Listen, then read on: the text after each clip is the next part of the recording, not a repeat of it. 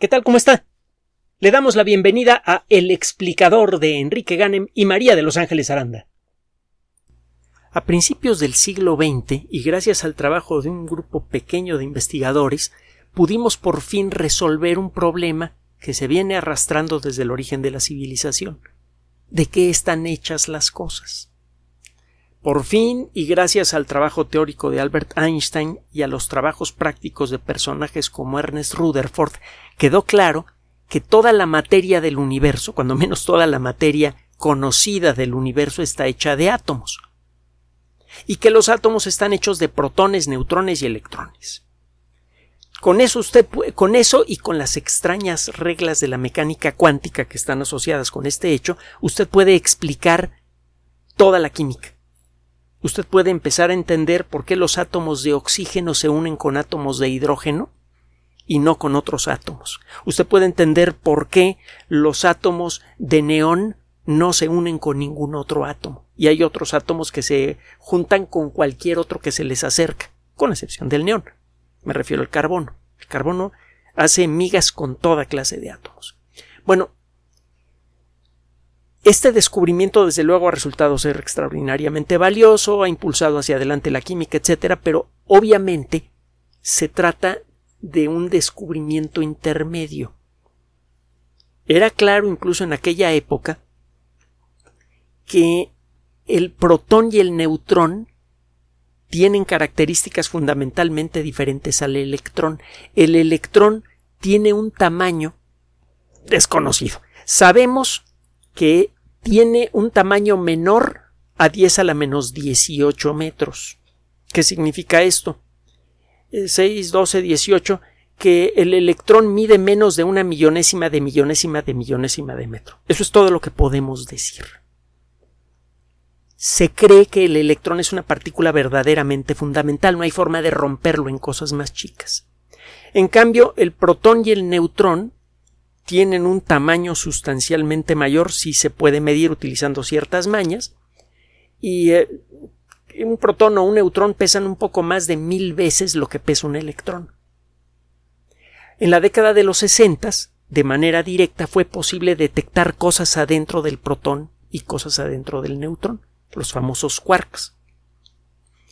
Cada vez que averiguamos algo sobre la naturaleza de la materia, ganamos nueva tecnología.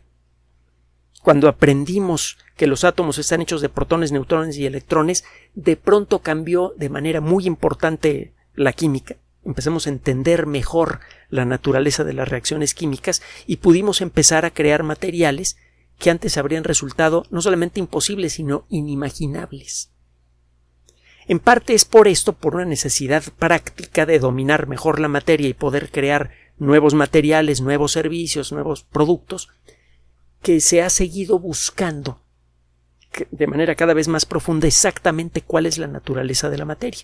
Por otro lado, y gracias a los mismos trabajos teóricos que sirvieron para generar estos resultados prácticos, la teoría de la relatividad y la mecánica cuántica de pronto nos abrieron los ojos a lo que es el origen mismo del universo. Por primera vez en la historia, gracias a estos conocimientos, podíamos decir algo coherente y además verificable sobre el origen del universo.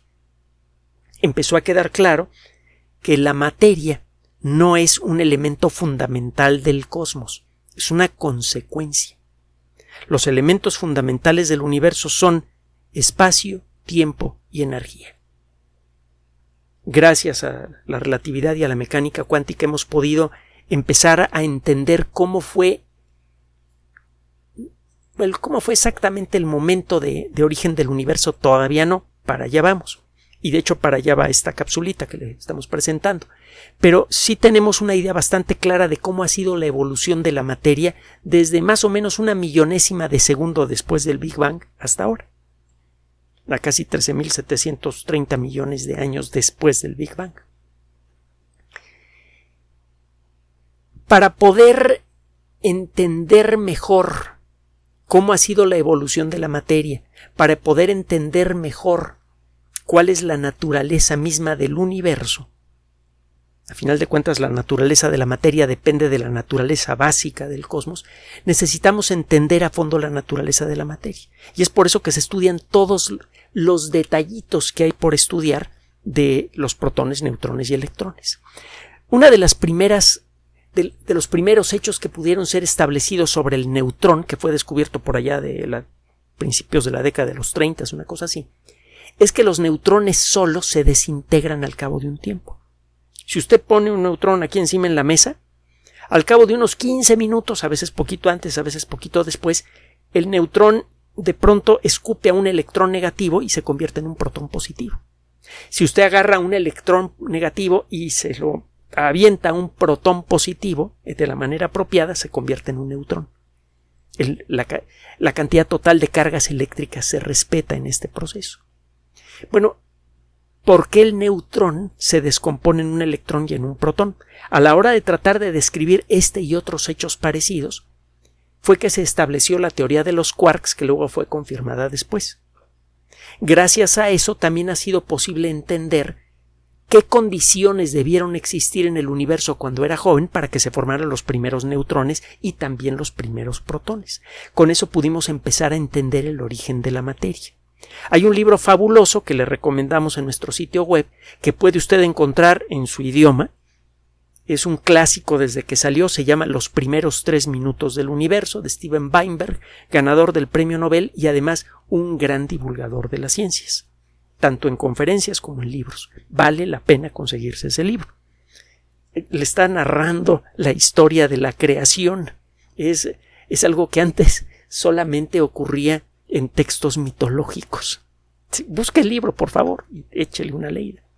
Y si no entiende alguna cosa, para eso estamos aquí. Bueno, el caso es que gracias a que hemos podido averiguar estos hechos, por ejemplo, que el neutrón tiene, eh, que usted si junta un electrón con un eh, protón, eh, el resultado es un neutrón. El poder explicar estos hechos nos ha permitido entender mejor la naturaleza de la materia. Y bueno, uno de los detalles interesantes de este proceso que le acabo de describir es la duración. ¿Cuánto tiempo eh, tarda en promedio un neutrón en reventar? Pues este dato anda por allá de los 15 minutos. ¿Por qué es importante conocerlo con precisión? Mire, hay varias teorías. Sabemos que nuestro entendimiento de la naturaleza de la materia es incompleto sabemos que para poder entender a fondo la naturaleza de la materia casi con seguridad, tenemos que suponer que existen otras dimensiones además de las tres dimensiones espaciales que conocemos. Es casi inevitable. De hecho, probablemente es inevitable. En opinión de algunos físicos es inevitable. Esto significa que lo que nosotros llamamos realidad es un pálido fantasma de la realidad real. La realidad que conocemos es como una sombra. El objeto que genera esa sombra todavía no lo conocemos. Ese es el objeto real. Eh, eh, seguramente Platón estaría feliz de escuchar esto que le estoy comentando. Si usted alguna vez ha leído algo sobre el pensamiento de, Platón, entenderá lo que le estoy diciendo. Y si no, mire, apague la tele, lea a Platón, aunque sea un resumen de, lo que él creía. Verá, lo interesante y lo moderno del pensamiento de este caballero. Bueno, en cualquier caso, es claro que la realidad con mayúsculas es muy diferente a lo que podemos apreciar con nuestros sentidos. Y la forma de empezar a explorar esa realidad es a través de de lógica pura. No podemos percibir con nuestros sentidos esa realidad, pero podemos descubrirla utilizando la forma más pura de la lógica que es accesible al ser humano las matemáticas. Con una descripción matemática precisa de la naturaleza del neutrón, debería ser posible hacer una predicción precisa de cómo funciona la realidad con mayúsculas. Podríamos eh, demostrar las características reales de las partículas de materia que vemos nosotros, las partículas de materia que vemos son sombras tridimensionales de la realidad de esas partículas. Si queremos eh, averiguar cuál es la naturaleza real de los objetos materiales del universo, necesitamos apelar a las matemáticas. El caso es que para poder hacer esto necesitamos alimentar a esas matemáticas con números muy precisos. Y eh, algunas de las ideas más profundas de la física podrían ser ciertas o no, dependiendo de los valores exactos de casos como este. Si fuera posible determinar con mucha precisión la vida promedio del neutrón, sería posible desechar algunas ideas que tenemos con respecto a la realidad y darle fuerza a otras. Por ejemplo, quizá podríamos decidir si la teoría de las supercuerdas es, cierta o no. Y acuérdense que hemos platicado de la teoría de supercuerdas en otras ocasiones y el día que quiera le volvemos a entrar al rollo porque ha habido cambios muy importantes en los últimos años. Bueno, el caso es que un grupo de investigación acaba de publicar en la revista Physical Review, en la sección de letters, de, los, eh, de las comunicaciones cortas, el trabajo más avanzado que se ha hecho hasta el momento para determinar la vida promedio del neutrón. El dato que se encontró es de 14.629 minutos con una certidumbre, o más bien una incertidumbre, un error de 0.005 minutos. Este es, es, es una medida muy precisa, es el doble de precisa que la medida que se había hecho hasta hace poco todavía no es lo suficientemente buena para decidir, por ejemplo, si la teoría de las supercuerdas es correcta o no, pero ya se está acercando. Y la tecnología que utilizó este grupo de investigación se puede mejorar.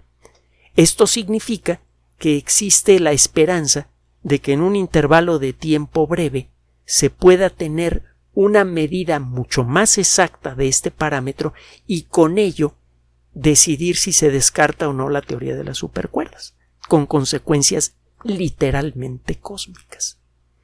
Es curioso, pero los secretos del cosmos, que es casi interminable, de hecho no sabemos si es infinito o no el universo, los secretos más fundamentales del universo podrían ser revelados estudiando una partícula increíblemente pequeña. Recuerde que un neutrón mide aproximadamente la cien millonésima parte del, tamaño de un átomo. Es decir, un neutrón mide la cien millonésima parte de una diez millonésima de milímetro. Qué paradoja tan deliciosa. El estudio de uno de los objetos conocidos más pequeños del universo podría revelar la naturaleza del cosmos entero. Gracias por su atención. Además de nuestro sitio electrónico www.alexplicador.net, por sugerencia suya tenemos abierto un espacio en Patreon, el explicador Enrique Ganem, y en PayPal, el explicador patrocinio por los que gracias a su apoyo sostenemos este espacio. Puede usted descargar gratuitamente estos audios en formato MP3 en Spotify y en iTunes como El Explicador sitio oficial y en SoundCloud como El Explicador y con formato de video en YouTube en El Explicador sitio oficial. Recuerde nuestras redes sociales de siempre, Twitter Enrique-Ganem y en Facebook Enrique Ganem sitio oficial, El Explicador y los grupos que usted ya conoce. Finalmente, El Explicador siempre somos María de Los Ángeles Aranda y Enrique Ganem. Gracias.